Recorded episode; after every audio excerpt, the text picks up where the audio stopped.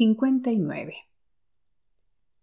Al día siguiente, Carla era consciente de estar caminando por el supermercado Little Keeping con una sonrisa de satisfacción en la cara. Un maravilloso resto de la velada que había compartido en Dundelin con Will. Una botella de vino, una tetera y dos raciones de pescado con patatas fritas. Charlar con él y dar cuenta de la cena en la alegre cocina mientras la lluvia azotaba las ventanas la había animado hasta extremos indecibles. Habían hablado un poco más de Martin y de Nicole y se habían reído. Carla jamás hubiera imaginado que fuera posible encontrarle el punto gracioso a una situación como esa, pero Will Linton lo había localizado como un misil de precisión. Sus comentarios sobre Mavis Marple el cura con voz de Louis Spence y dos viudas rivales blandiendo sendas rosas rojas la habían hecho llorar de risa. Luego él procedió a narrar una versión cómica de su propia historia.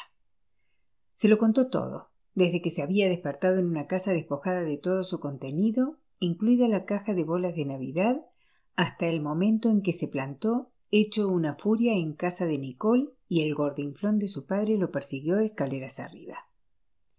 Habían compartido la clase de velada que ambos necesitaban. Carla se había ido a dormir encantada de que Will Linton fuera su inquilino. Cuando giró por el pasillo del pan, vio una figura que conocía bien observando las hogazas.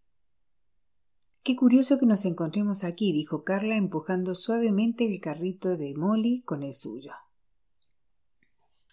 Ah, hola, cariño, respondió la mujer. ¿Dónde estabas el martes? Te echamos de menos. Harvey y Paviter se excitaron muchísimo discutiendo sobre Howard's End. Carla se rió con ganas, lo que a su vez provocó una risilla por parte de Molly. Bueno, ya sabes lo que quiero decir, añadió. El próximo martes está dedicado a Bram Stoker. Vendrás, espero. Claro, prometió Carla. Por desgracia tuve que trabajar la semana pasada, en un banco. Qué divertido, soltó Molly en un tono nada animado al tiempo que enarcaba las cejas. Oh, sí, fabuloso, asintió Carla también con sarcasmo. ¿Qué tal está Harvey? De momento está muy bien. Toco madera, gracias. Aunque no estoy muy segura de que estas discusiones literarias sean lo mejor para él. No es un gran fan de E. M. Forster y por lo que parece, Paviter sí lo es. Nos habría venido bien un árbitro. Seguro que le sientan bien, comentó Carla. Con más moderación, quizás sí, pero Paviter defendía los giros argumentales del escritor con tanta pasión como Harvey los vituperaba. No fue un bonito espectáculo. Molly negó con un movimiento de la cabeza y suspiró. No se enfadaron, ¿verdad? No, no. Todo volvió a la normalidad en cuanto nos sirvieron el pastel. Aquel día la tregua nos vino de perlas. Carla se encogió de hombros. Lamento habérmelo perdido, aunque no creo que hubiera podido decir gran cosa. Solo he visto una habitación con vistas por la tele, y me pareció ni fu ni fa, para ser sincera. Igual que yo, entre dos aguas en este caso, sonrió Molly. Está muy guapa hoy, pensó Carla. Molly llevaba un vestido azul cielo con una chaqueta verde sobre los hombros. Sus ojos tenían un azul marino resplandeciente. Harvey está viendo un partido de cricket.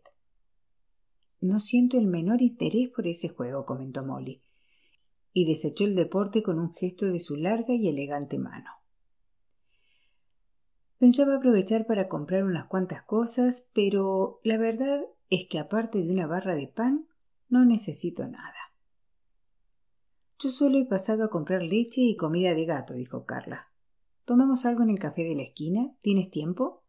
Claro, me encantaría, aceptó Molly con alegría. Pago esto y nos encontramos allí.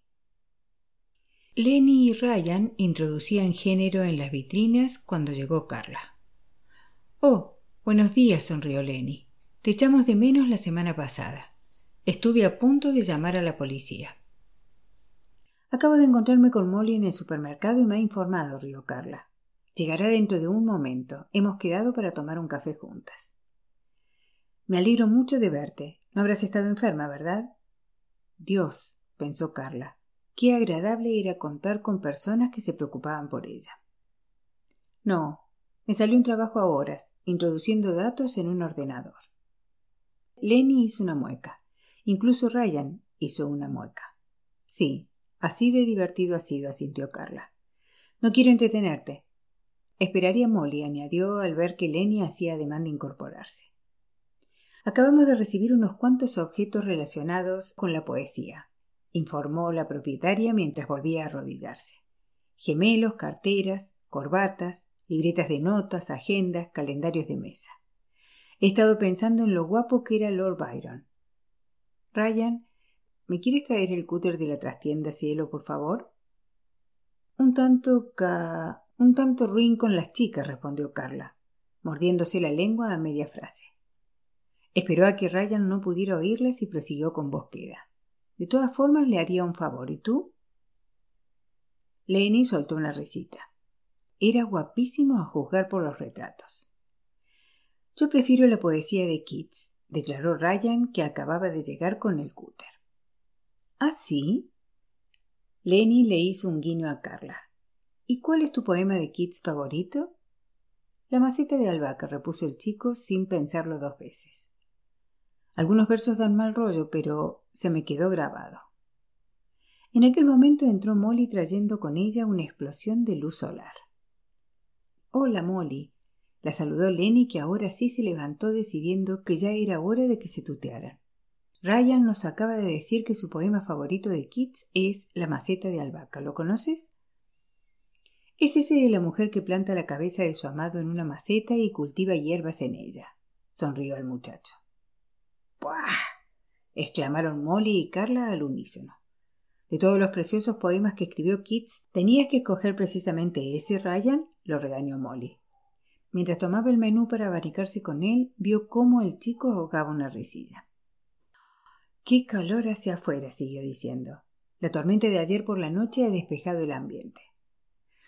Yo tomaré té de vainilla, por favor, pidió Carla. Será más refrescante que el café. No comeré nada. Ayer cené pescado con patatas fritas y creo que aún estoy haciendo la digestión. Hace siglos que no como pescado con patatas fritas, comentó Molly y aspiró con aire goloso. Que sea una tetera para dos. Debe de estar delicioso. Mientras vertía agua caliente sobre las hojas del té de vainilla, Lenny vio a John a través de la ventana. Llevaba pantalones de soldado que dejaba al descubierto sus fuertes pantorrillas y una camisa blanca de manga corta que se tensaba sobre su musculosa complexión. Últimamente a menudo se sorprendía a sí misma observando en secreto a John McCarthy. ¿Por qué no descansas un rato, Ryan? Toma un trozo de pastel. Y hay latas de refresco en la nevera de atrás, le propuso al chico. ¿Puedo salir a sentarme en la hierba? preguntó él. Pues claro. ¿Y qué, Ryan? ¿Cuándo empiezan las vacaciones de verano? inquirió Molly mientras él levantaba la campana que cubría un grueso pastel de chocolate y se disponía a cortar una porción. A finales de julio, contestó él. ¿Y te vas a alguna parte? quiso saber Carla. Ryan las miró a las dos como si se hubieran vuelto locas. No, nosotros no vamos de vacaciones. Carla, Molly y Lenny intercambiaron en silencio miradas compasivas. A todas le entraron ganas de abrazar al chico. Bueno, eso siempre se puede arreglar, dijo Molly con un arranque de optimismo. Yo no fui a ninguna parte hasta los veinte años, y tenía más de cuarenta cuando me subí a un avión por primera vez. A mí me gustaría viajar, confesó Ryan mientras se dirigía a la trastienda en busca de un refresco. Y algún día lo haré. Claro que sí, asintió su jefa antes de acercarles la bandeja del té a sus clientas. Carla sirvió las tazas. Lenny había añadido un platito de galletas de mantequilla con cerezas como acompañamiento.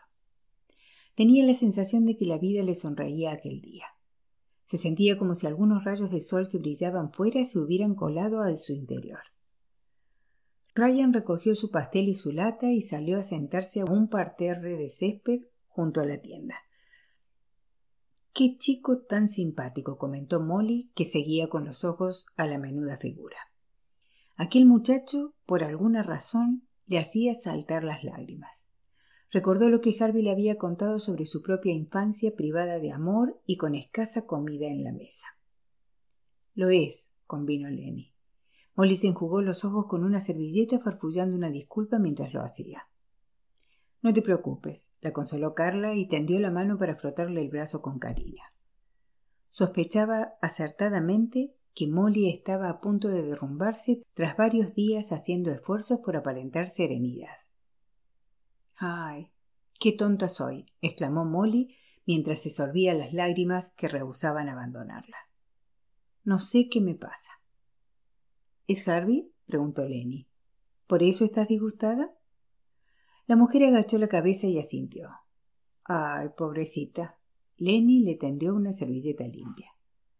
Está bien. Es la imagen misma de la salud, explicó Molly ahora entre risas. Se cansa de vez en cuando, pero parece mucho más fuerte de lo que cabría imaginar. Soy yo la que no puede dormir. ¿Qué problema tiene exactamente? preguntó Carla con suavidad. Una afección coronaria. No hay nada que hacer salvo tomar la medicación. Me siento como si viviera con una bomba a punto de estallar. Él tiene asumido lo que va a pasar, pero yo no. Molly se secó los ojos con rabia. Los notaba enrojecidos. Le disgustaba haberse puesto en evidencia en público. Debe de ser muy difícil mantener el tipo todo el tiempo, comentó Lenny a la vez que se sentaba junto a Molly. Ya lo creo, asintió ésta. No añadió que tenía la sensación de estar perdiendo el juicio y que había estado a punto de acusar a Harvey de haberle robado las joyas, cosa que él no había hecho. Cuando menos, no esta vez. Y por sus comentarios recientes, tampoco era consciente de habérsela robado en el pasado. Eso la tenía muy confundida. No sabía si Harvey la estaba enredando o empezaba a chochar también. Carla empujó la taza de té hacia la mano de Molly. Toma un sorbo, la animó y de inmediato se enfadó consigo misma. Como si un sorbo de té fuera a mejorar la situación. Y ella que creía tener problemas solo porque no encontraba trabajo. Molly, pese a todo, se llevó la taza de té a los labios. Está delicioso, exclamó. Qué británico por nuestra parte, sonrió Lenny con dulzura. Una taza de té lo cura todo. Molly soltó una inopinada carcajada. Qué amables son, dijo. Gracias. Cada vez que necesites despejarte, ven aquí, le ofreció Lenny. Mira, este es mi número de móvil, añadió Carla mientras se lo escribía a toda prisa en una servilleta. Llámame si necesitas charlar. No lo dudes. Ryan entró en ese instante y Molly miró a otro lado para que el chico no se percatara de que había llorado. Qué rapidez, observó Lenny. Hace mucho calor, explicó él. Se está mejor dentro. No le vendría mal un poco más de sol a esa piel tuya tan blanca, bromeó Carla. Ni un poco más de carne a esos huesos, añadió para sus adentros. Me gusta mi color, sonrió Ryan. La novia de mi padre es de color calabaza excepto las manos, que son más blancas que las mías. Carla soltó una gran carcajada y Molly y Lenny la imitaron. Las risas le sentaron de maravillas y todas bendijeron al joven Ryan por habérselas brindado. 60. Lenny estaba prendiendo otra postal en el corcho cuando Molly y Harvey entraron en la cafetería. Ay, déjame verla, por favor, pidió él. ¿Dónde está? No seas cotilla, Harvey Hoyland, lo reprendió Molly. Lenny le tendió la postal. Había cortado la esquina del sello como de costumbre. Queridos mamá y señor Bingle, saludos desde Creta. Como siempre, hace un sol maravilloso. La gente es simpatiquísima y no paro un momento.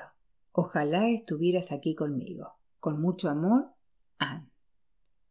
Ah, Creta, es una isla preciosa. No es mi favorita, pero casi. Y hablando de eso, dijo Molly mientras abría el bolso, he traído una bolsa de sellos para que los añadas a tu colección de los perros ciegos. Normales y corrientes, me temo. No hay ninguno extranjero. ¿Perros ciegos? Harvey se echó a reír con tantas ganas que acabó tosiendo. Ah, ya me entienden. Pensando otra vez en la postal de Anne, Molly suspiró. Qué maravilla ser joven con toda la vida por delante. Yo tenía tantos planes. Es curioso el rumbo que acaban tomando las cosas. El señor Singh ya estaba sentado y se servía una taza de té. Por fin, aquí están mis compañeros de tertulia listos para el martes de Bram Stoker. No empieces a alborotarte. Mientras Harvey se sentaba, Molly le lanzó una mirada de advertencia. No creo que a Bram Stoker le hiciera ninguna ilusión cargar con tu muerte sobre su conciencia. Ay, siéntate pesada, replicó Harvey risueño. Cuando discuto con Paviter tengo la sensación de que mi corazón seguirá latiendo por siempre. El señor Bingley dormitaba en la silla contigua y Molly lo acarició.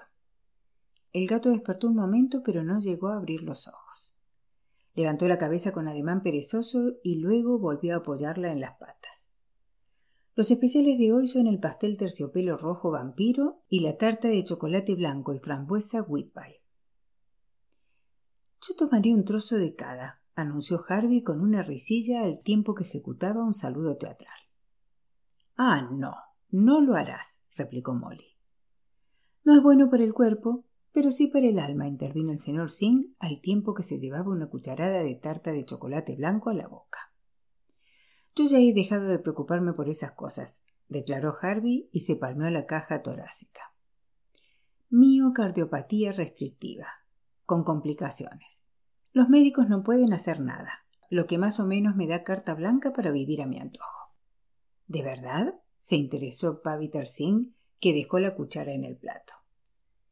¿Tomas la medicación con regularidad? Sí, respondió Harvey con convicción. Sin embargo, no pienso acudir a las revisiones para que me pinchen y me hurgan. Odio los hospitales. Odio estar ingresado junto a un montón de gente enferma enfundada en horribles batas de hospital. Odio el gota a gota, los medicamentos, esas máquinas que pitan, la comida. No sabía que fuera posible preparar un puré de guisante horrible, pero en los hospitales lo consiguen. En ese caso quizás no deberíamos discutir tan acaloradamente, insinuó el señor Singh. Ah, sí. Claro que deberíamos, repuso Harvey agitando el dedo ante el caballero Sig. No me trates con condescendencia. No es digno de ti, Pavitar. Como quieras. En ese caso, prepárate para la batalla, amigo. El señor Singh alzó la taza para brindar y le deseó a Harvey muchos años de buena salud. Este le agradeció que no aprovechara la ocasión para sermonearlo. Tenía muy buena opinión de Paviter Singh, pero el hecho de que no usara sus conocimientos profesionales contra Harvey le ayudó a ganar todavía más puntos. Lenny acababa de servir té y pastel a Molly y a Harvey cuando entró Carla. Hola, Carla. Da media vuelta y vete, la saludó Molly. La cosa empieza mal esta mañana. La recién llegada sonrió y no se dejó disuadir. Buenos días, dijeron el señor Singh y Harvey al unísono. Buenos días. ¿Y cuál es el motivo de la discusión hoy? Bueno, es el martes de Bram Stoker. Aunque podríamos ampliar el tema y comentar todos los libros que versan sobre lo sobrenatural, propuso Harvey mientras se atusaba las solapas de la chaqueta como si fuera un profesor a punto de pronunciar una conferencia. ¿Cómo cuál? se interesó Carla antes de sentarse junto al señor Bingley. El fantasma de Cathy rondando Heathcliff, sugirió Harvey. Y Jane Eyre que oye a Rochester pronunciar su nombre tres veces cuando está a punto de darle el sí a St. John Rivers, añadió el señor Singh. Frankenstein, terció Carla, haciendo chasquear los dedos. El fantasma de Marley, apuntó Molly. ¿Café? articuló Lenny con los labios en dirección a Carla. Sí, por favor, y una porción de. ¿Eso es pastel de terciopelo rojo? pastel de vampiro, contestó Lenny con un guiño. Pues claro, tomaré una porción, por favor. A mí me gusta que los libros incluyan algún detalle sobrenatural, reconoció Pavitar. Me fascinan los fenómenos psíquicos. La hermana gemela de Molly es medium, soltó Harvey sin pararse a pensar ante el evidente horror de la propia Molly. De inmediato se tapó la boca con la mano. Cuánto lo siento. Había olvidado que es un secreto. Demasiado tarde. Todos los ojos estaban fijos en Molly, aguardando ansiosamente más detalles. Pocasas, gruñó ella. Molly, cuánto lo siento, repitió Harvey, pero su disculpa solo sirvió para aumentar la curiosidad de los presentes al respecto. No será un vampiro, ¿verdad? preguntó Paviter con un brillo travieso en sus grandes ojos castaños. Venga, Molly, insistió Carla. Ahora no nos vas a dejar con la intriga. Ay, pero si no es nada, dijo ésta, y agitó la mano como si pensara que malgastaba el tiempo de los presentes tratando de explicarse. Es que ella ve cosas. Muertos, apuntó Harvey, lo que enojó a Molly aún más si eso era posible. Muertos, repitió el señor Singh mientras se sacudía las migajas del pastel de la barba. Ay, pero mira qué eres. Molly hinchó las mejillas. Harvey la había colocado en una situación imposible. Lo que voy a contar no puede salir de esta habitación. Molly aguardó a que todo el mundo hubiera sentido antes de comenzar su relato. Cuando mi hermana empezó a trabajar de enfermera durante la adolescencia, veía gente sentada a la cabecera de los pacientes a todas horas del día y de la noche. Aunque al principio dio por supuesto que estaba contemplando a meros visitantes, no podía ahuyentar la sensación de que emanaban algo raro. Empezó a explicar bajo coacción. Dice que se despedía una especie de chisporroteo. No tardó mucho tiempo en descubrir que nadie más los veía. Cuando informó a la enfermera jefe de la presencia de aquellas personas fuera de los horarios de visita, la mujer pensó que a mi hermana le faltaba un tornillo porque los pacientes, por lo que ella sabía, estaban solos.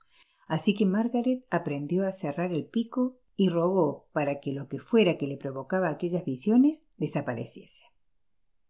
Todos los enfermos que tenían visita morían al poco tiempo. Al final acabó por concluir que estaba viendo allegados de los pacientes, personas ya fallecidas que acudían para acompañarlos al siguiente estadio. Mi hermana jamás se lo mencionó a nadie ajeno a la familia. Es una mujer celosa de su intimidad y muy sensata, y su capacidad la perturbó durante muchos años, hasta que aprendió a vivir con ello. Ya está. Ahora ya lo sabe. Uf, dijo Carla. Menudo don. Pasó mucho tiempo antes de que mi hermana lo considerara un don. Aprendió a ofrecer a los pacientes que tenían compañía los cuidados terminales que necesitaban y algo más de su tiempo. Le resultaba muy doloroso ver cómo los equipos médicos se esforzaban por mantenerlos con vida sabiendo que era inútil, aunque su formación como enfermera la llevara a intentarlo también.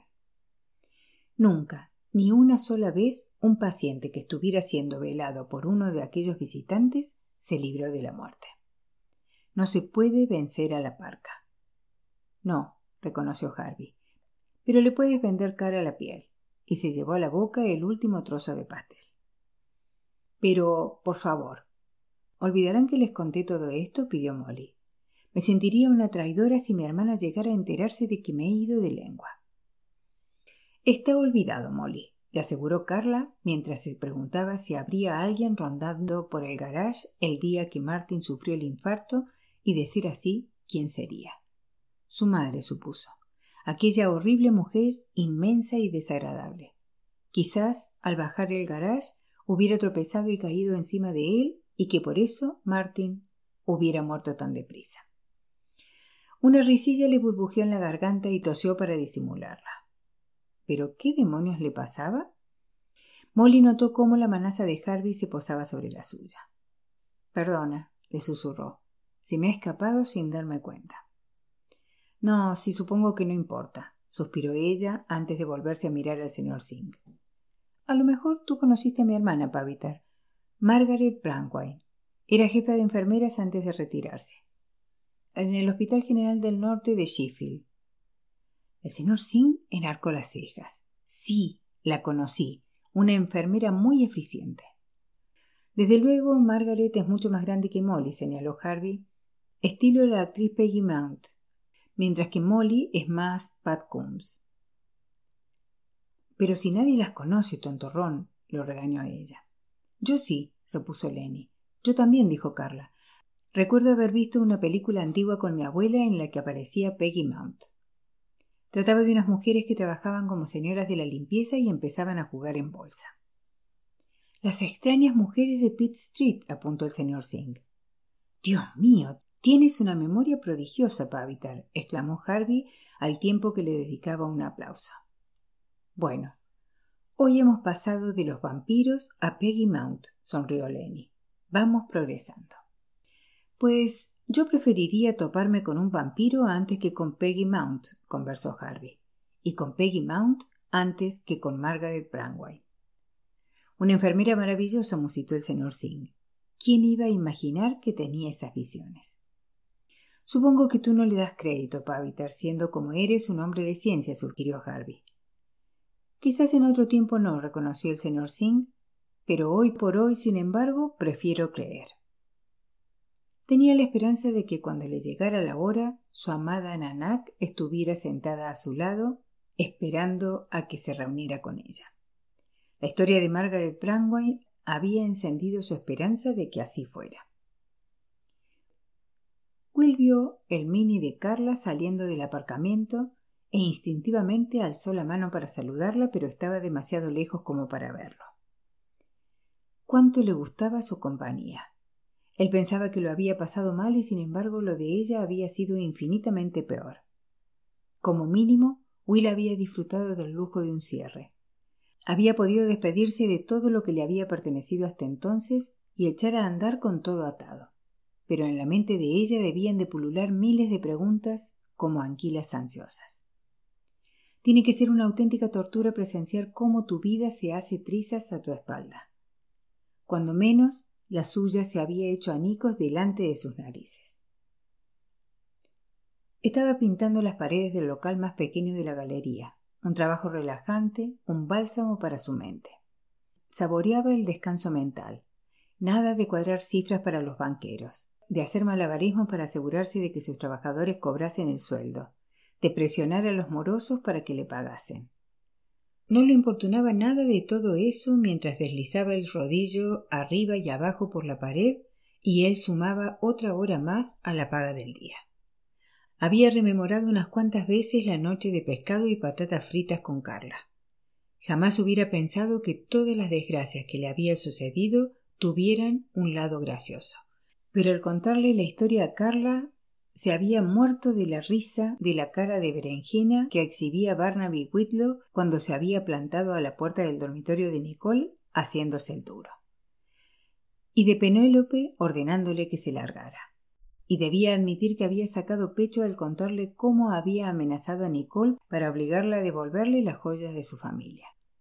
Carla había exclamado Así se hace. Sabía que tendía a ser algo bruto y esperaba no haberse pasado de la raya al reírse a carcajadas mientras la joven le narraba lo sucedido en el funeral de su marido.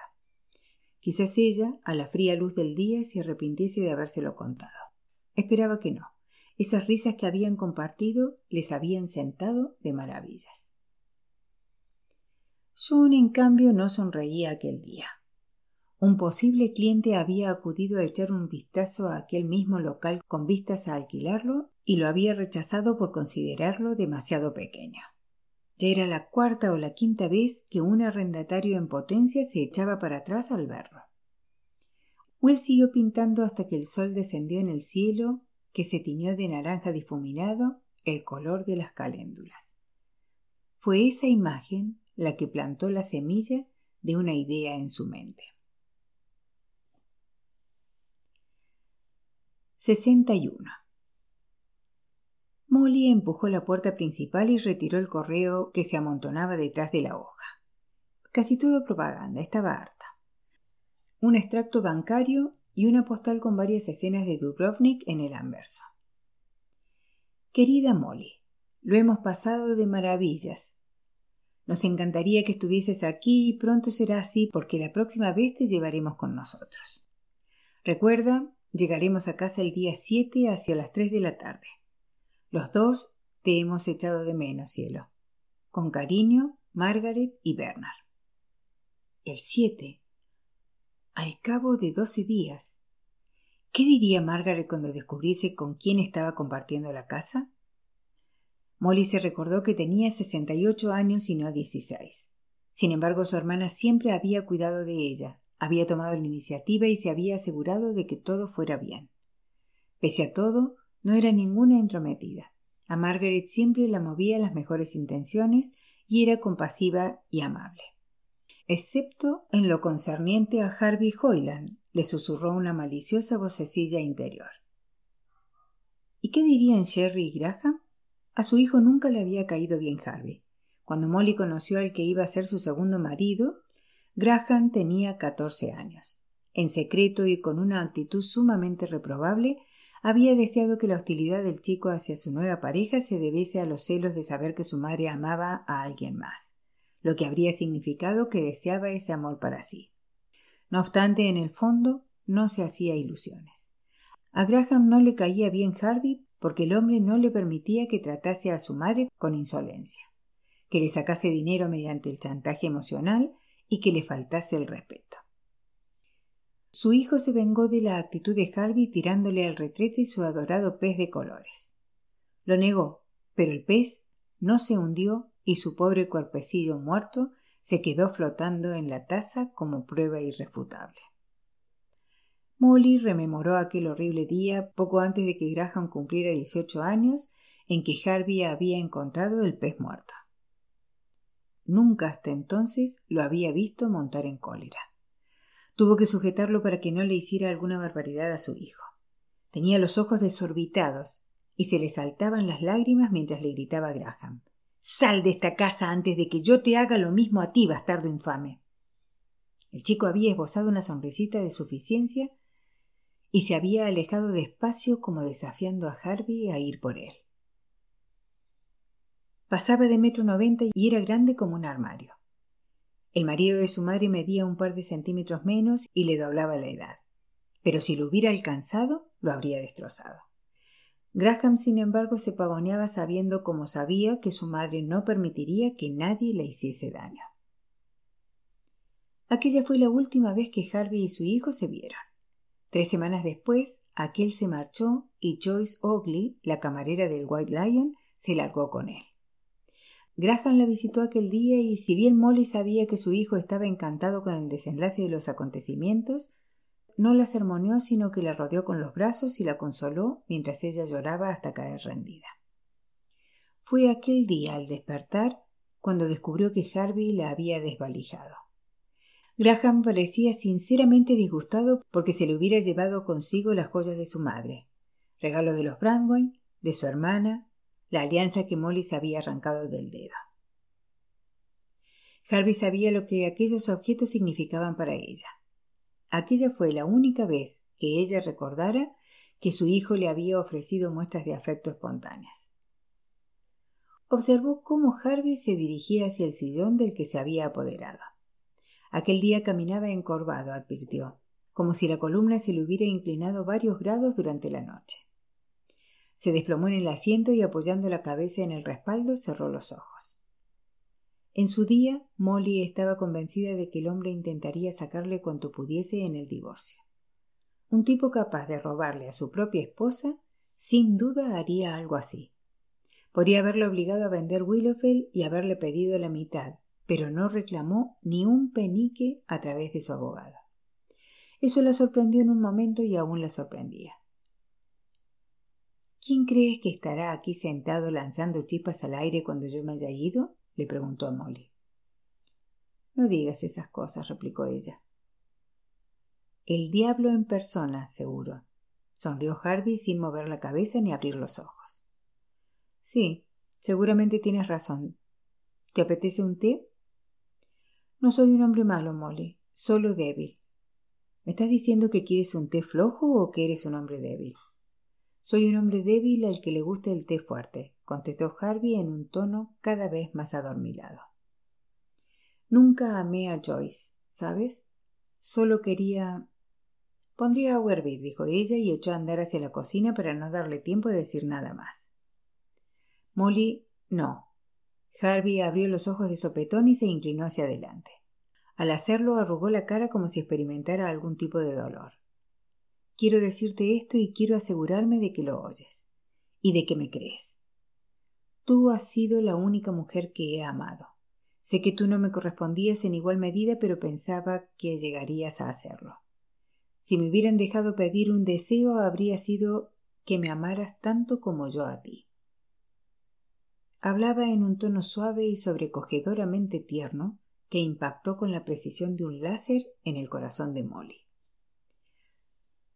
Yo te amaba, repuso ella con dulzura al tiempo que parpadeaba una y otra vez para reprimir las lágrimas. Ni se te ocurra pensar que no te amé. Tu marcha me partió el corazón. Seguía roto cuando volviste a llamar a mi puerta. Harvey se desplazó hacia adelante. Y entonces, ¿cuál era el problema, Molly? ¿Por qué no querías estar conmigo? ¿Por qué te mostrabas tan cariñosa fuera de la cama y tan fría dentro de ella? Necesitaba acariciarte, necesitaba disfrutar de un matrimonio de verdad y tú te negabas a hablar de ello. Te negaste a hablar de ello. Le rechazaste durante todo el tiempo que estuvieron casados, Molly Jones. Él estaba ávido de tu amor. Se fue con Joyce para obligarte a reaccionar. Siempre lo has sabido, Molly, ¿verdad? No le hizo ninguna gracia que esa voz que llevaba tanto tiempo acallando se colara por fin en su pensamiento. Había amado a Harvey Hoyland con todo su ser y por eso mismo, paradójicamente, no podía hablar con él. El matrimonio es algo más que sexo, le espetó la defensiva. Ya lo sé, asintió él despacio. De todas formas, no vayas a pensar que estoy aquí para reclamar algún tipo de derecho conyugal a posteriori. Con la medicación que tomo a duras penas puedo enarbolar una sonrisa, y mucho menos el Titanic. La miró con ternura, con esos ojos que en su día habrían hecho palidecer de envidia a Paul Newman. Solo quiero que sepas que jamás he conocido a nadie que se pudiera comparar contigo, Molly. Tú eres la chica más dulce, amable y encantadora que existe en la faz de la tierra y desearía que hubiéramos encontrado el modo de sacarlo nuestro adelante. Si pudiera volver a empezar me quedaría contigo, con sexo o sin él. Molly inspiró profundamente. Pondría agua a hervir, aunque supongo que para cuando vuelva ya te habrás dormido. Vio cómo Harvey asentía levemente con la cabeza, decepcionado. Molly aún se negaba a hablar con él. Sin duda era eso lo que estaba pensando. El tiempo se acababa. Se quedó plantada ante el hervidor de agua y supo que debía tomar una decisión.